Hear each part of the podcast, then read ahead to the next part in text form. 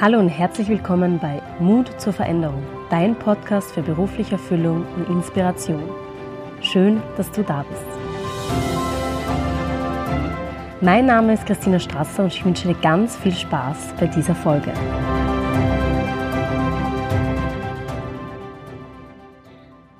Heute habe ich Amata Bayerl zu Gast und ich freue mich schon sehr auf ihre Geschichte, auf den Blick hinter die Kulissen, auf den Veränderungsprozess und den Weg zu ihren Träumen.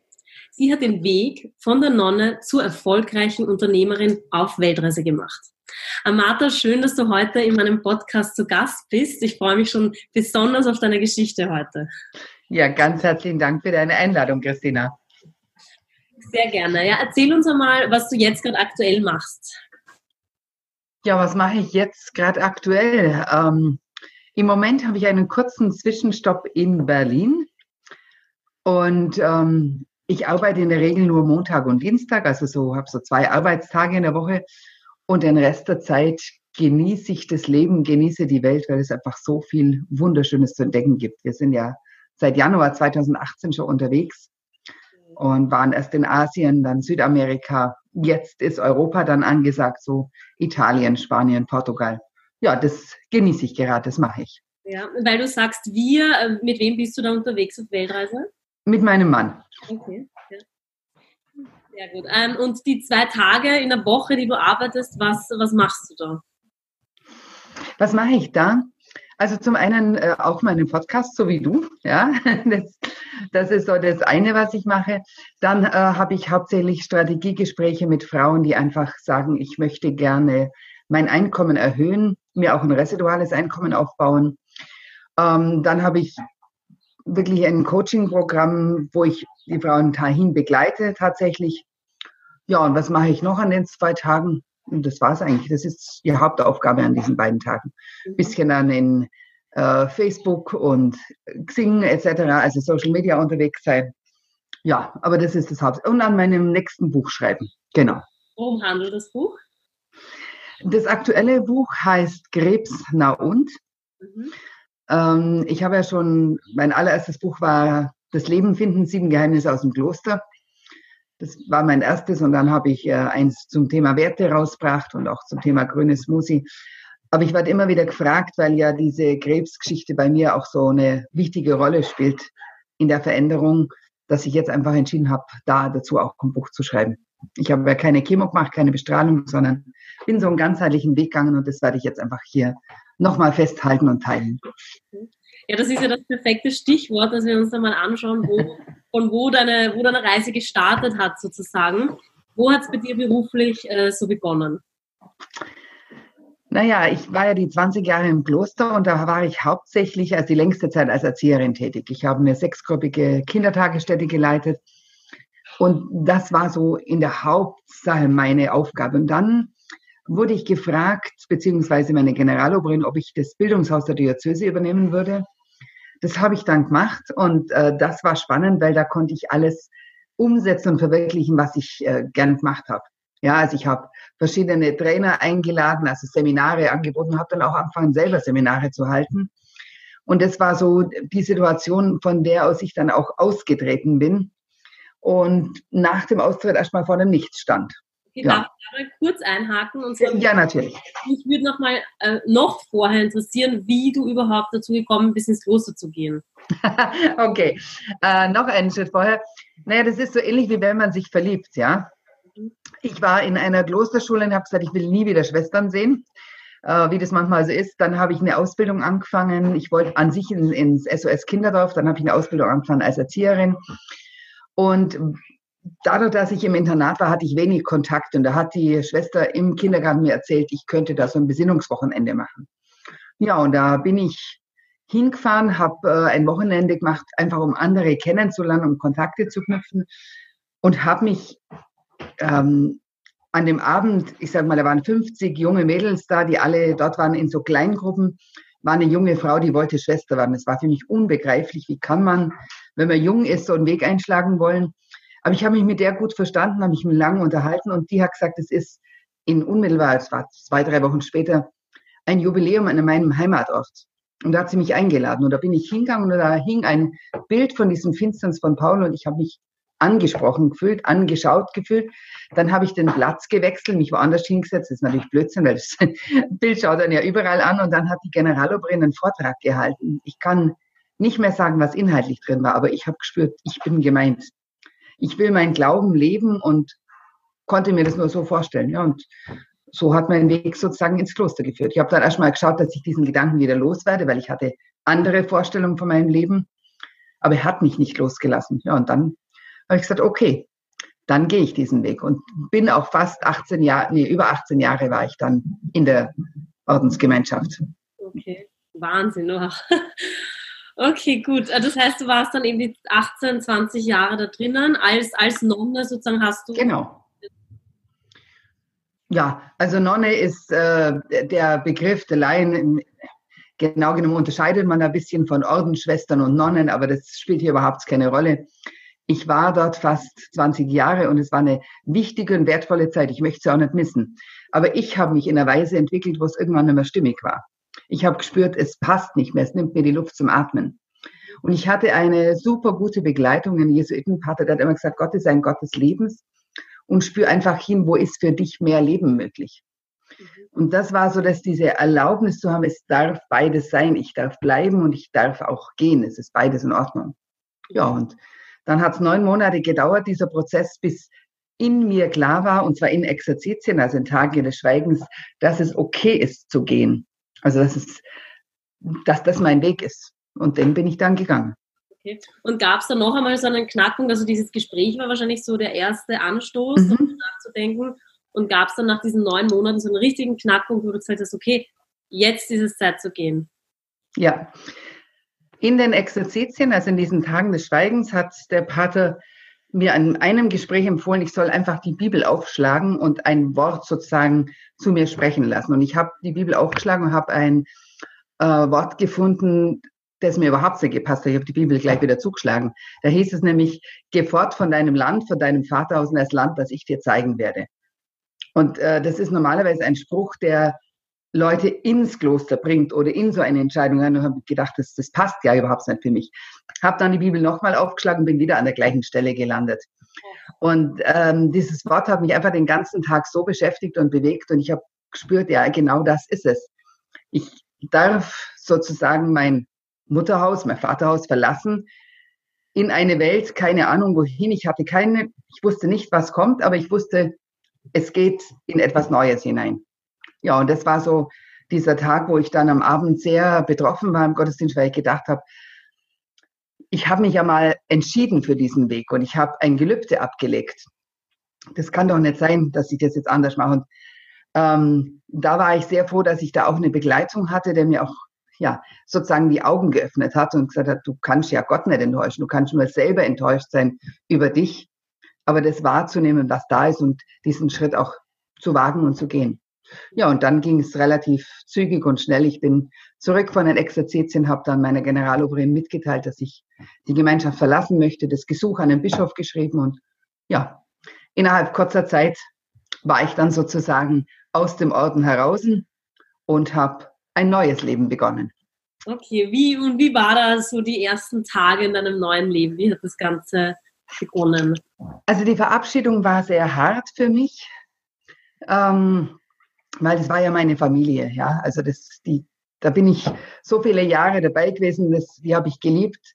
Es war ja ein Entwicklungsprozess von mir. Es hatte ja nicht, nicht mit den anderen unbedingt zu tun. Von daher die Verabschiedung war schwer. Aber als ich draußen war, war es wie eine Befreiung weil ich gespürt habe, ja, ich habe genau das Richtige gemacht. Ich habe lange diesen Entschluss in mir reifen lassen, bis es klar war und dann einfach den Schritt getan. Und diesen Schritt zu tun, das war so eine Befreiung. Mein Papa hat gesagt, endlich hast du es kapiert. Meine Mama hat im ersten Moment gesagt, ah, hoffentlich ist das die richtige Entscheidung. Ja, weil sie einfach befürchtet hat, wenn wenn es nicht passt, vielleicht kann ich auch nicht mehr zurück so.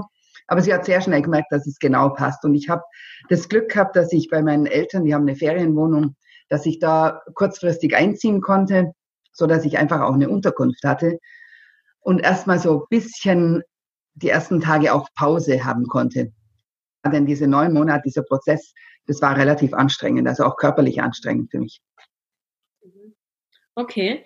Und wie, wie ist es dann weitergegangen? Das heißt, du warst einmal zu Hause mhm. gefunden? Naja, ich habe dann erstmal eine Arbeit gesucht, ja, das war das allererste. Nein, das muss man anders sagen. Erst habe ich gedacht, ich melde mich arbeitslos, weil ich brauche einfach noch ein paar Wochen so Schonzeit für mich, Auszeit. Und musste dann feststellen, das geht ja gar nicht, weil ich ja nie gearbeitet habe in dem Sinn. Ja, also ich habe zwar 18 Jahre gearbeitet, aber das gedient im Kloster, ähm, aber natürlich kein Arbeitslosengeld, das geht nicht. Also habe ich geschaut, wie kann ich eine Stelle bekommen, damit ich ja irgendwo Geld verdienen kann. Das hat sich als sehr herausfordernd herausgestellt, weil als Erzieherin war ich überqualifiziert. Und das, was ich wollte ähm, und was ich auch die letzten Jahre im Kloster gemacht habe, nämlich Bildungshaus geleitet und auch die Leitung von der Mädchengemeinschaft der Diözese, da hat man mir auf dem freien Markt gesagt, sie haben kein Studium. Und es war so ein Punkt, dachte, okay, jetzt geht's los, selber auf die Suche zu gehen, habe dann auch sehr bald was gefunden in der Kinder- und Jugendpsychiatrie im Nachtdienst erstmal gearbeitet und dann in einer Seniorenwohnanlage und habe sehr schnell gemerkt, das ist gar nichts für mich. Ja, also ich bin ja aus dem Kloster raus, weil es zu eng wurde und weil Freiheit für mich so wichtig war. Und deswegen habe ich gleich angefangen oder ziemlich bald angefangen, nebenher mich selbstständig zu machen. Und äh, dann, als ich mich dann entschieden habe, komplett ähm, selbstständig zu sein, die Anstellung zu kündigen und wirklich ganz in die Selbstständigkeit zu gehen. Da kam dann so der nächste, die nächste Herausforderung. Dann kam nämlich die Diagnose Darmkrebs in der größten Ausformung. Ich hatte eine OP. Ich äh, hatte zwei OPs. Ich musste in die Reha. Also ich war sozusagen ein paar Wochen, ein paar Monate weg vom Fenster und als Selbstständige kommt erstmal nichts rein. Und, und das war, was meinst du? dem Zeitpunkt dann schon ganz selbstständig, wie die Diagnose gekommen ist. Genau, Genau. Darf ich da noch mal kurz dazwischen fragen, wie ja. war für dich da dieser Schritt von Angestellt in Selbstständigkeit? Das war auch so ähnlich wie beim Kloster, so eine Art Befreiung. So zu erkennen, oh ja, jetzt geht's los, das zu machen, machen zu können, was ich möchte, das zu verwirklichen. Dachte ich zumindest, ja, Im, im ersten Moment. Hast du da auch gezweifelt? Soll ich das tun oder nicht? Nee, Nee, gezweifelt hatte ich nicht. Ich hatte vorher eine Ausbildung gemacht im Bereich automolekulare Medizin. Das heißt, ich habe auch im Gesundheitsbereich, ich habe mich einfach weitergebildet, Ausbildungen gemacht. Und ich, ich, wollte so viel umsetzen und verwirklichen. Also gezweifelt habe ich in dem Moment nicht. Und als was hast du dich dann selbstständig gemacht im ersten Moment? Ich war Trainerin und Coach. Ich habe Seminare gegeben und Coachings allerdings äh, mich weit unter Wert verkauft. Ja, also ich habe in Klöstern Seminare angeboten, wo ich damals für so eine Woche pro Person 70 Euro gekriegt habe. Ja, davon kann keine Selbstständige leben. Das geht nicht. Aber das war mir zu dem Zeitpunkt noch gar nicht so bewusst. Das Thema Geld hat da noch keine so Rolle gespielt. Deswegen bin ich ja heute auch in dem Bereich tätig, dass ich gerade Frauen sage, das ist so ein wichtiges Thema. Es wird oftmals ja einfach nicht ernst genug genommen. Und äh, oftmals erst dann, wenn da eine Herausforderung kommt, dann merkt man auf einmal, oh, das Thema Geld ist doch ein wichtiges Thema, wenn es um Freiheit geht im Leben, ja. Okay, okay dann, dann kam die Diagnose. Ja. Und die Operation, das heißt, du wurdest operiert. Mhm. Ja. Ja. ja, und dann wurde natürlich gesagt, keine Chance ohne Chemo. Normal, da war mir klar, also Chemo will ich auf keinen Fall. Ähm, da habe ich mich dagegen entschieden. Sie haben mir gesagt, äh, Bestrahlung bringt nichts. Als ich mich gegen Chemo entschieden habe, wurde mir dann angeboten, doch Bestrahlung zu machen. Äh, das war für mich klar, dass diese beiden Sachen nicht in Frage kommen, dass ich einen anderen Weg gehe. Das war aber meine Entscheidung, ja. Also das würde ich niemandem empfehlen, sondern ich für mich habe einfach festgestellt, das ist mein Weg und ich arbeite da ganzheitlich. Und das war auch äh, das Thema, wo es dann so drum ging, um Thema Geld verdienen, denn ich wollte in eine alternative Klinik, die kostet locker mal 10.000 Euro die Woche, die muss man selber zahlen. Die zahlt keine Krankenkasse, das Geld hatte ich nicht. Und da ist mir jetzt erstmal so bewusst worden, wie, wie wichtig das auch ist, zum Thema freie Entscheidung treffen zu können. Und ich hatte das Glück, dass ich vorher schon was angefangen habe, wo ich mir ein bisschen was aufgebaut hatte, wo dann jeden Monat so um die 3000 Euro reinkamen, die in dem, ja, ich sage mal, in dem Zusammenhang einfach für mich äußerst wichtig waren. Und da habe ich danach gesagt, okay, das schaue ich mir näher an, weil ich will, dass jede Frau so viel verdient und frei entscheiden kann, was sie tut, und habe dann für mich festgestellt, wow, das ist genau das Richtige, da werden Werte gelebt, das möchte ich weitermachen. Habe dann nach meiner Krebsgeschichte sozusagen das mir aufgebaut, habe mir dann ein fünfstelliges Monatseinkommen aufgebaut, ein residuales, also ein wiederkehrendes. Und heute zeige ich aber Frauen, wie sie einfach mit dem, was sie tun, erstmal ihr Einkommen erhöhen und gleichzeitig mit fünf bis acht Stunden in der Woche sich was Residuales aufbauen, damit einfach, ich sage mal, dieser sichere Boden da ist, diese Freiheit einfach da ist. Okay, und ähm, wie hast du das dann, das heißt, du warst in einer Klinik, in der warst du noch wirklich, ja? Wie, darf ich da kurz nachfragen, wie du dann den Krebs besiegt hast? Ähm, ich habe ihn nicht besiegt. Ich glaube nämlich nicht, dass man kämpfen muss, sondern ich glaube einfach nur, dass man das Leben fördern darf. Und da habe ich einfach in vielerlei Hinsicht gearbeitet. Ich habe natürlich komplett die Ernährung umgestellt für ein Jahr. Ich habe ähm, geschaut, was für ein Wasser trinke ich. Ich habe Bewegung in einer ganz anderen Form eingebaut. Ich habe an meinem Mindset gearbeitet. Ich habe ähm, hochwertige Nahrungsergänzung zu mir genommen. Ich habe wirklich in ganz vielen Bereichen sozusagen an mir gearbeitet, um das Leben zu stärken. Ja, und das ging relativ zügig, so dass ich nach drei Monaten an sich wieder ganz normal am Arbeiten war. Mhm. Wow, Wahnsinn, okay. Okay, ähm, und das heißt, dann ist die Selbstständigkeit immer besser geworden, wie du gerade erzählt hast. Genau. Und wann war dann dieser Punkt, dass du dann auf Weltreise gegangen bist? ja, das war so, ähm, wie soll ich sagen, auf meinem Vision Board standen schon immer so Ziele mit Reisen. Nicht schon immer, stimmt gar nicht. Also dann den ersten noch nicht. Aber ich war dann im Zusammenhang mit meiner Selbstständigkeit, ich habe mit einer Partnerfirma zusammengearbeitet, die haben mich öfter eingeladen, mal nach Hawaii, mal nach Südafrika, nach Mexiko, Dubai, Singapur. Und das fand ich jedes Mal, wow, so schön. Und wir haben immer Urlaub angehängt, haben uns die Länder noch angeschaut. Und ich habe immer gemerkt, umso mehr ich reise, umso mehr wollte ich noch sehen. Ich habe aber auch festgestellt, dass diese langen Flüge nicht mehr meins sind. Also ich mag es nicht, so ewig lang im, im Flieger zu sitzen. Und dann habe ich mir gedacht, ähm, warum nicht einfach am Stück so, ja, äh, hinfliegen und einfach länger wegbleiben und nicht nur fünf oder sechs Wochen. Ja, und äh, ich habe mir erst erklärt, dass das ja nicht geht. Ich habe tausend Gründe gehabt, warum es nicht funktioniert. Äh, ich hatte hier auch wieder das Glück, dass ich äh, mit dem Coach gearbeitet habe, die mir einfach eine Frage gestellt hat und ich habe gespürt, ja genau, warum nicht jetzt? Jetzt mal, ich bin heimgekommen, habe zu meinem Mann gesagt, ähm, lass uns jetzt auf Weltreise gehen, mal ein Jahr einfach unterwegs sein. Er hat mir ganz klar gesagt, ah, ich habe gesagt, toll, super, um mir dann zu erklären, dass das natürlich nicht möglich ist, weil er ist auch klassisch selbstständig, ja, geht gar nicht höchstens drei Monate. Ich gesagt, ich will ein Jahr. Also das war für mich war es ganz klar. Ich gesagt, gut, dann komm du einfach mal drei Monate mit und dann sehen wir. Ja, und dann sind wir losgereist im Januar 2018 und es war innerhalb kürzester Zeit klar, für ihn klar, dass wir auf jeden Fall weiterreisen, für mich auch. Und wir haben dann sehr bald festgestellt, wir verlängern erstmal so bis Frühjahr 2019. Dann haben wir festgestellt, nee, das ist uns auch zu kurz, wir lassen offenes Ende. Jetzt ist schon mal sicher, dass wir, ja, sage jetzt mal, nach Spanien, Portugal, nächstes Jahr nach Australien und Neuseeland noch reisen werden. Also wir werden einfach so lange weiterreisen, wie es uns Spaß macht. Okay, das heißt, dein Partner hat dann sein Business auch auf Online umgemünzt sozusagen.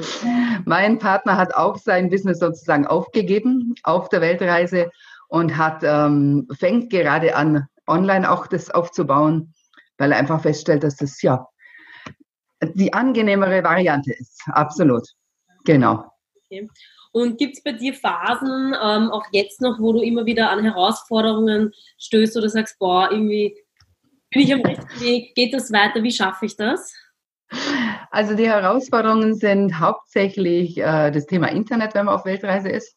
Ja, immer zu schauen, ob da wirklich, ob das auch funktioniert. Also eher so technischer Natur.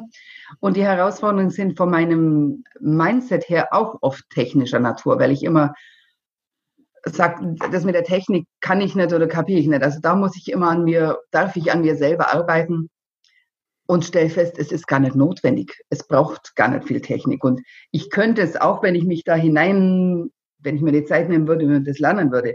Ich will aber gar nicht. Also und einfach festzustellen, es geht auch so. Das ist für mich ähm, total angenehm und schön. Und ähm, Zweifel an meinem Business. Ja, es gibt immer wieder Zeiten, wo ich frage, weiß ich denn genügend, kann ich genügend, kann ich die Menschen begleiten? Das kommt bei mir auch vor. Und dann kriege ich wieder das Feedback von meinen Kunden, von meinen Partnern und denke mir, wow, ah, so genial, was da passiert. Aber natürlich kenne ich diese Herausforderungen auch, ja. Und was motiviert dich dann in diesen Momenten, eben wenn du das Feedback kriegst von anderen, gibt es da noch was, wo du sagst, hey, das motiviert dich weiterzumachen und an dich zu glauben?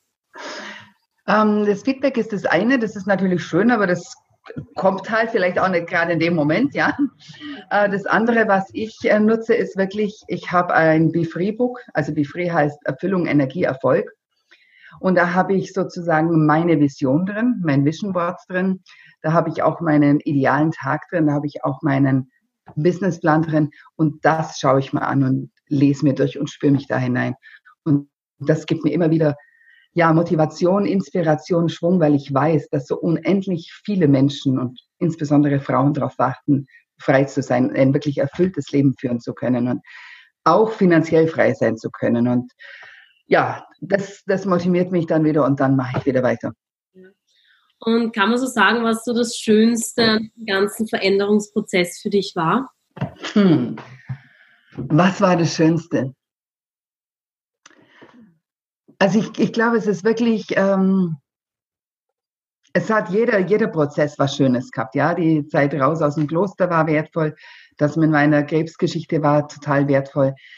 Ähm, aber jetzt so auf, auf der Reise, dieses genießen zu können, da wo ich bin, bleiben zu können, solange ich möchte und weiterzugehen, wann es dran ist.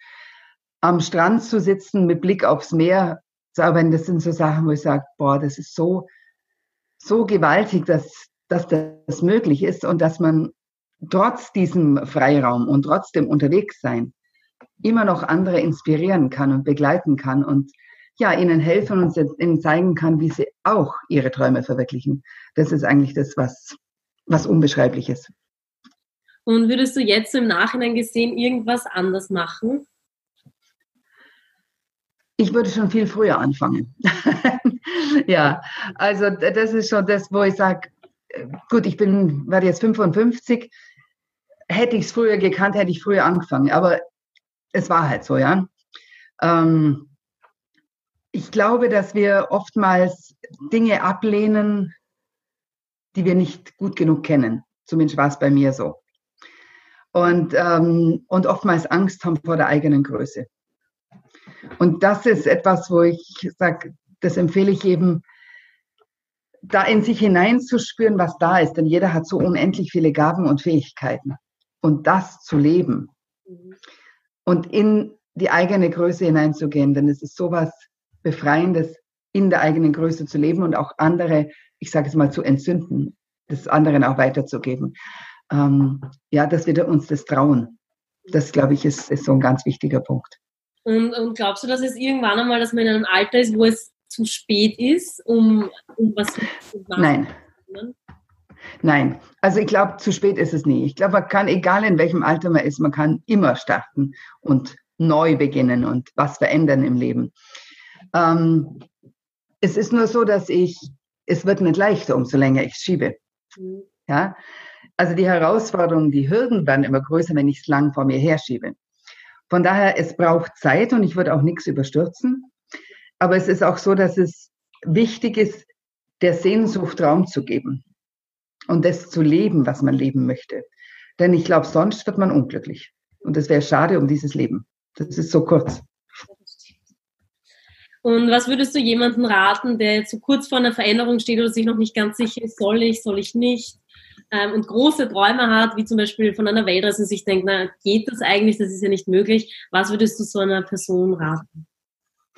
Als allererstes würde ich ähm, ihm oder ihr empfehlen, such dir einen Gegenüber, mit dem du darüber reden kannst. Such dir einen guten Coach, einen guten Mentor, ja, dem du all diese Dinge erzählen kannst und der dir einfach Fragen stellt, der dir was spiegelt.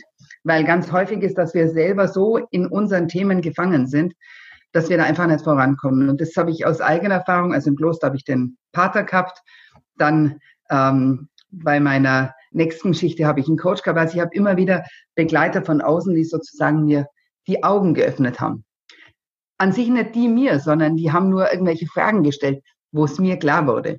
Und deswegen würde ich jedem empfehlen, da zu schauen, sich jemanden zu suchen, der da ist, wo du hin möchtest und der, ja, ich sage jetzt mal, dir ein Stück Licht in dieses Dunkel oder in dieses Chaos hineinbringt. Mhm. Und das andere ist, dir wirklich vorzustellen, wie dieses Leben ausschaut, wenn du es tatsächlich so lebst, wie du es möchtest. Also dir so dieses Vision Board zu gestalten, zu machen, denn es hat eine unheimliche Kraft und Macht, wenn wir das mal aus uns rausbringen, aus unserem Kopf raus, bildlich sozusagen vor uns haben. Und dann den ersten Schritt zu tun.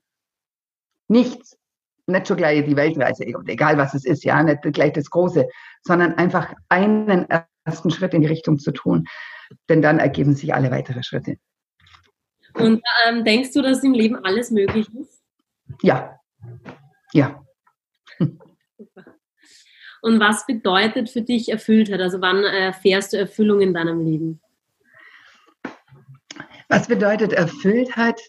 Ähm, erfüllt sein ist für mich so glücklich sein in den Beziehungen, ja, also ob das jetzt Beziehung zum Partner ist, Beziehung auch zu Freunden, erfüllt sein in Beziehungen, erfüllt sein, glücklich sein in dem, was ich tue, also in meiner Aufgabe, in meiner Berufung, in meinem Beruf.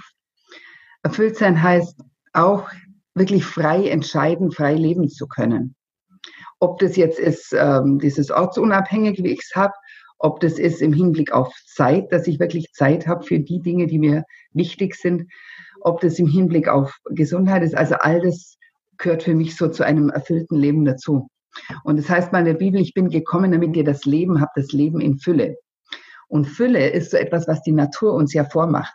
Das ist nicht, nicht eine Blüte, sondern im Frühjahr, da blüht ein Baum mit Tausenden von Blüten. Und so ist es in unserem Leben auch. Ich glaube, da darf so vieles äh, blühen. Und äh, das erblühen zu lassen, das ist für mich erfülltes Leben. Sehr schön. Und für was bist du dankbar in deinem Leben? Oh, also wenn ich da anfange, Christina, dann wären wir heute gar nicht mehr fertig, denn das sind so, so viele Dinge. Ich bin unendlich dankbar für meine Zeit im Kloster, weil da habe ich ganz viel mitgenommen. Ich bin unendlich dankbar für meine Krebsdiagnose, denn die hat mich so vieles gelehrt. Ich bin unglaublich dankbar für meinen Mann, dass ich überhaupt so, ich, ich hab, bin ja zwei Jahre nach meinem Austritt, habe ich ihn erst kennengelernt. Und wir haben so eine wunderbare Beziehung, das ist einfach nur ein Geschenk. Ich bin so dankbar für meine Kunden, weil es einfach nur, nur schön ist, das miterleben zu können. Ich bin so dankbar für mein Leben als solches, dass ich in der Früh aufstehen darf, dass ich laufen kann, dass ich ein Dach über dem Kopf habe, dass ich sehen kann, all diese Dinge. Ich bin dankbar für alles in der Natur. Ich sitze jetzt gerade hier ja einen kurzen Zwischenstopp in Berlin mit Blick in den Garten raus, die Blumen, die Vögel, also all das. Es gibt jeden Tag so unendlich viel, für das ich dankbar bin. Und hast du für dich ein Lebensmotto? Ich habe ähm, für mich selber ein, ganz viele Zitate, die mich begleiten, ja, und natürlich auch ein Lebensmotto. Und ich habe in meinem Podcast am Schluss, nenne ich das auch immer, lieber unperfekt begonnen wie perfekt gezögert. Also die Dinge einfach zu tun. Wir brauchen nicht perfekt sein auf dieser Welt, aber die Liebe zu leben. Und das ist das andere Zitat, das mir wichtig ist. Es ist von Vincent von Paul. Wir sind berufen, die Güte Gottes sichtbar werden zu lassen. Die Güte Gottes heißt einfach die Liebe, die mir geschenkt ist und mir ist unendlich viel geschenkt, die spürbar und sichtbar werden zu lassen. Und da bleibt man immer ein Stück zurück, aber das ist so ein, ein Ansporn und etwas, was mich von innen heraus antreibt, das, was mir geschenkt ist, einfach weitergeben zu können. Das waren sehr, sehr schöne Schlussworte. Amata, ich danke dir für deine Zeit, für die wirklich sehr inspirierende Geschichte. Sie hat mich sehr inspiriert und ich hoffe, ähm, auch viele Zuhörer wird sie inspirieren. Und ich wünsche dir weiterhin alles, alles Gute bei deiner Weltreise, bei eurer Weltreise. Danke dir. Ich hoffe, wir bleiben in Kontakt. Gerne. Und für die Zuhörerinnen und Zuhörer, denkt dran, es geht nicht darum, nur zu träumen. Es geht darum, den Traum zu verwirklichen. wagst, denn es ist es wert. Vielen lieben Dank für diese schönen Schlussworte. Danke. Schön, dass du heute wieder eingeschaltet hast. Ich hoffe, du hast dir für dich etwas mitnehmen können und Inspiration geholt. Ich freue mich sehr, wenn du mir auf iTunes eine 5-Sterne-Bewertung dalässt und mich somit unterstützt. Und besonders freue ich mich auch darüber, wenn du deine Gedanken mit mir teilst, was mein Podcast vielleicht in deinem Leben bereits bewirkt hat. Du findest alle wichtigen Links und Infos unten in den Show Notes. Ich hoffe, wir hören uns das nächste Mal wieder. Bis dahin wünsche ich dir alles, alles Gute. Deine Christina.